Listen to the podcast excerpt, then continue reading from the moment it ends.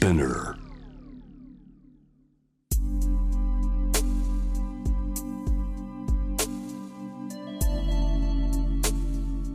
眠らない街六本木。高層ビルの一室に現れる深夜の保健室。重たいドアの向こう側。ここでは誰もが飾らない言葉で語り始める。心の声を聞き出す。特別な聴診器を持って迎えるのは酒と涙と哀愁をこよなく愛するイラストレーターの田中美咲。恋仕事家族。そして性のこと。一人一人で違う。体と心のカルテ。J-WAVE ミッドナイトチャイム。ようこそ深夜の保健室へ。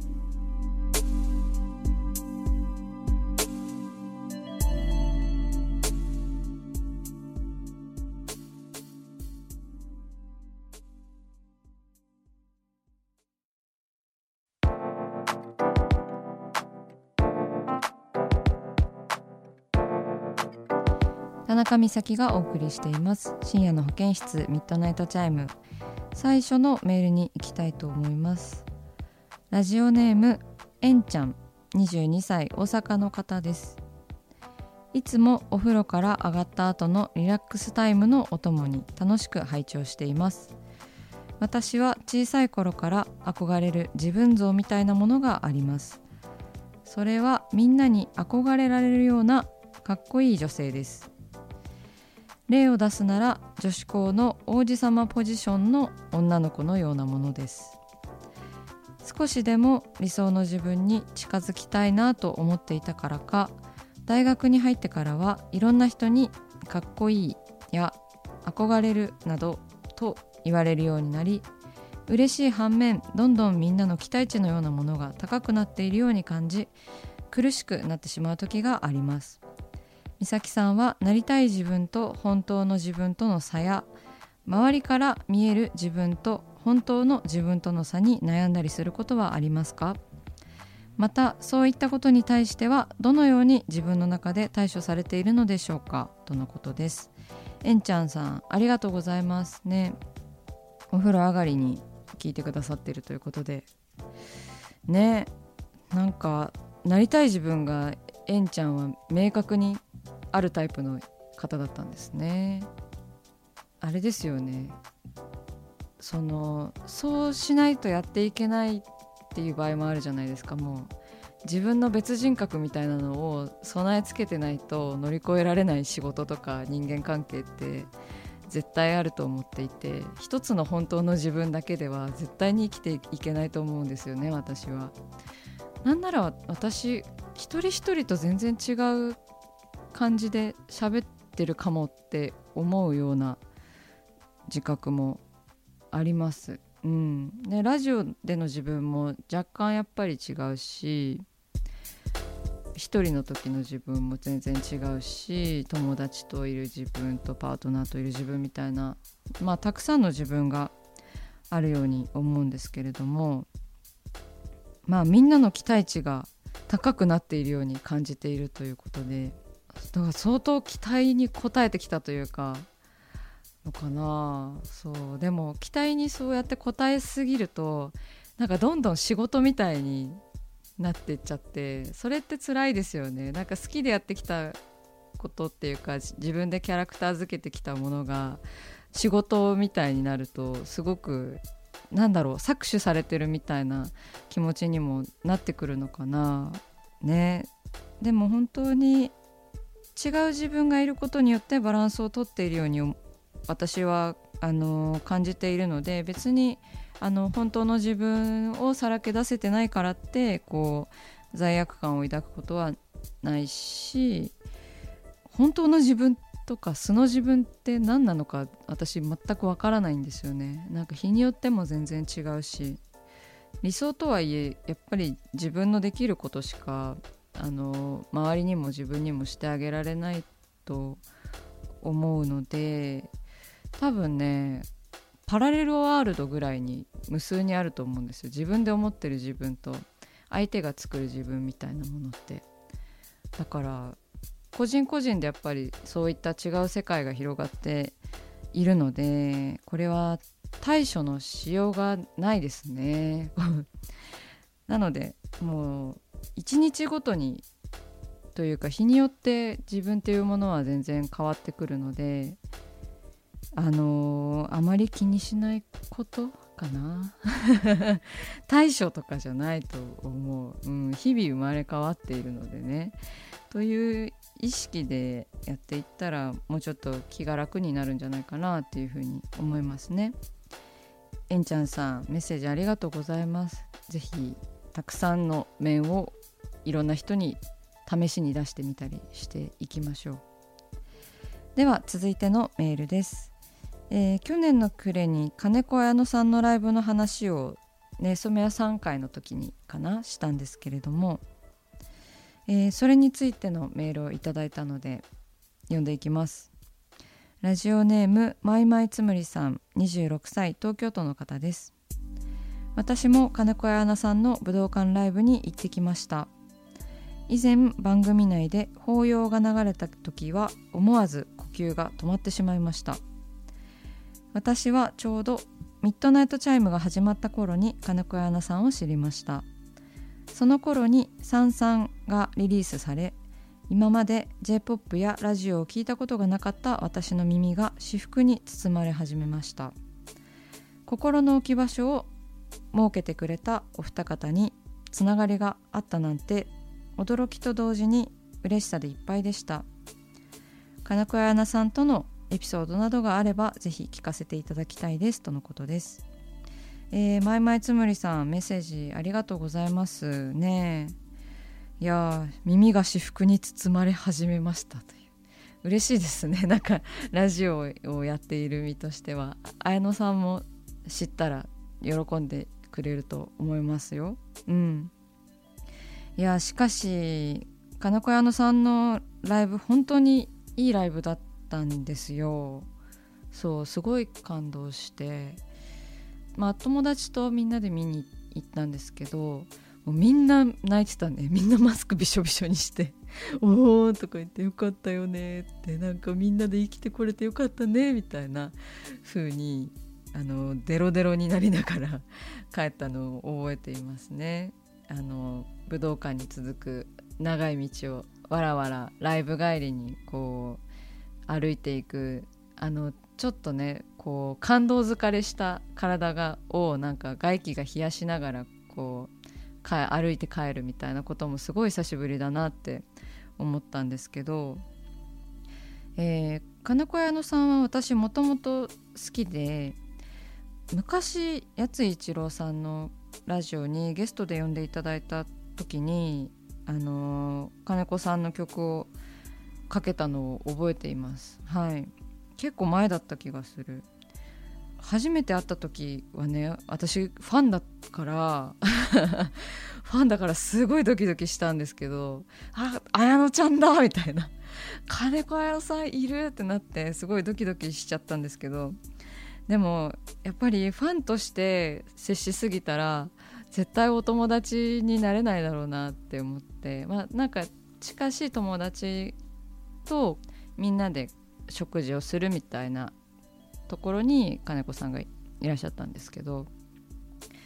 だからファンとして接しすぎたらお友達になれないだろうなって思ったからこうすごいドキドキしてる心を必死で隠していた記憶があります。最初にお会いした時は。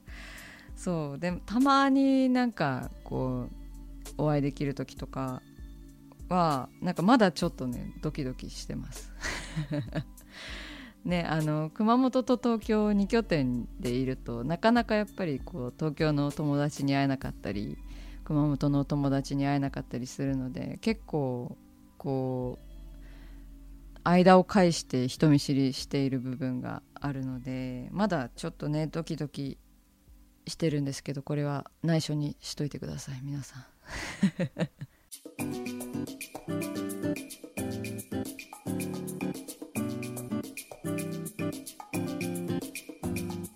さあ始まりました田中美咲の六畳一間大勢の目に触れたものから人知れずこっそり楽しまれたものまでイラストレーター田中美咲の作品を作者自ら紹介していくコーナーです、えー、このコーナーはいつもスタッフと一緒なのですが今回は熊本からなので私一人でお送りします。今夜のテーマはめちゃめちゃ花がありました。はいそうなんです。なんだなんだってんだって感じなんですけどあのめちゃめちゃ花があったんですよ。この前この前っていうかあのお仕事したのは去年になるんですけれどもあの雑誌の「ビビですねの国宝級イケメンランキングというのがありましてそこであの殿堂入りを果たした松村北斗さんですね SixTONES っていうグループのあのメンバーのお一人なんですけれども今大活躍されていますよね。であのその松村さんがあの殿堂入りされたので松村さんのやってみたいことを叶えるという企画がビビでありましてその中でねあの私のイラストと松村さんが写真でコラボしてみようというしようじゃないかっていうことになりましてであの1月の21日にそのコラボしたビビが発売されました。まあ私のページはこう何ページかでこう表紙は松村さんでねこうお花お花をこう顔の辺りに持っていっている写真で撮影現場をあの見学させていただいたりとかあの雑誌の中にはちょっとした対談もあるんですけどあのその中でねあの撮影に使ったお花がめちゃめちゃたくさんあって冒頭のめちゃめちゃ花がありましたっていうのは本当にあのセットとして花がめっちゃあったんですよ。なんて花が似合う人なんだっていうふうにも思いましたね。なんだろうすごい自然に花が溶け込んでいました。いた印象です。でそうですね。まあこのコラボレーションに至ったきっかけっていうのは松村さんの連載で私の画集を紹介してくださってそこで私もあの知ったんですけどまあコラボレーションという形で書き下ろしという形であの松村さんこの前紹介してくださってありがとうございますっていうのを一番いい形で表現できたんじゃないかなって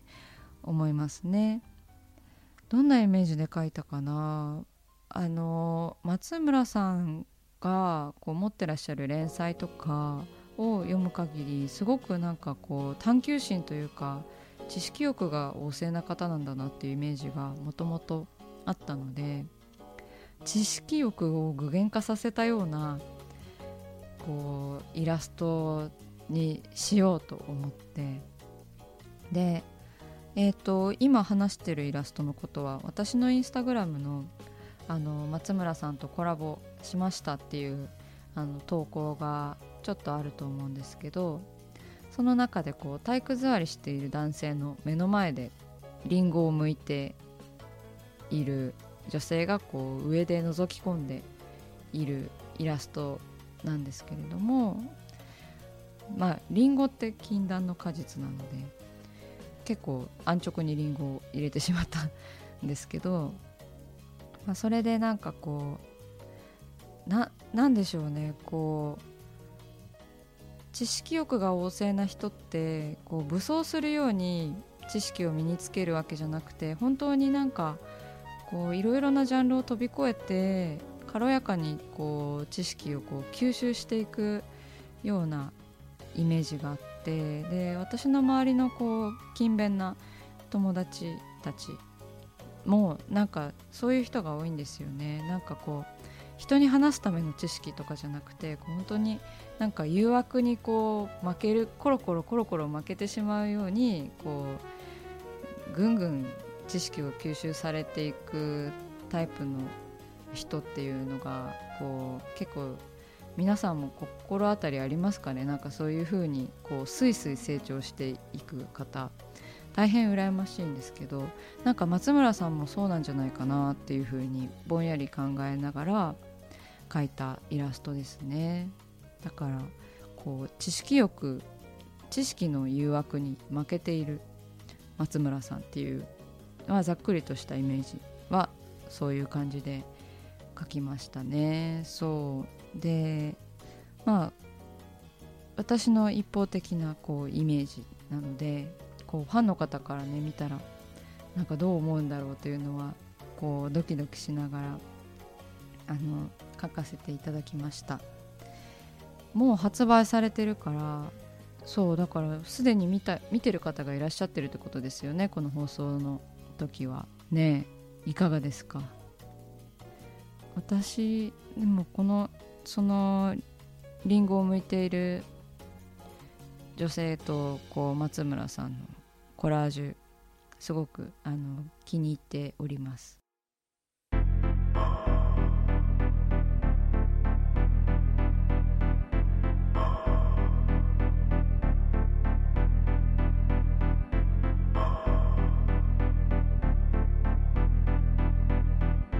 中だから話せる。体のこと心のこと。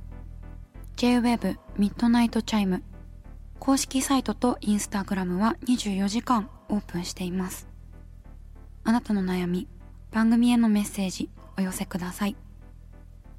来週もイラストレーターの田中美咲が深夜の保健室でお待ちしています。キャリコン編集長通信仕事と人生の話をゆるゆるとパワードバイミモレ。このポッドキャストではミモレ編集長の河原咲子が時には一人で時にはゲストをお招きしキャリアコンサルタントの資格を生かして仕事と人生そして職業キャリアだけじゃないライフキャリアの話を誰にでもわかりやすくゆるゆるとお話します。毎週金曜日に新しいエピソードを配信中です。ぜひ一度聞いてみてください。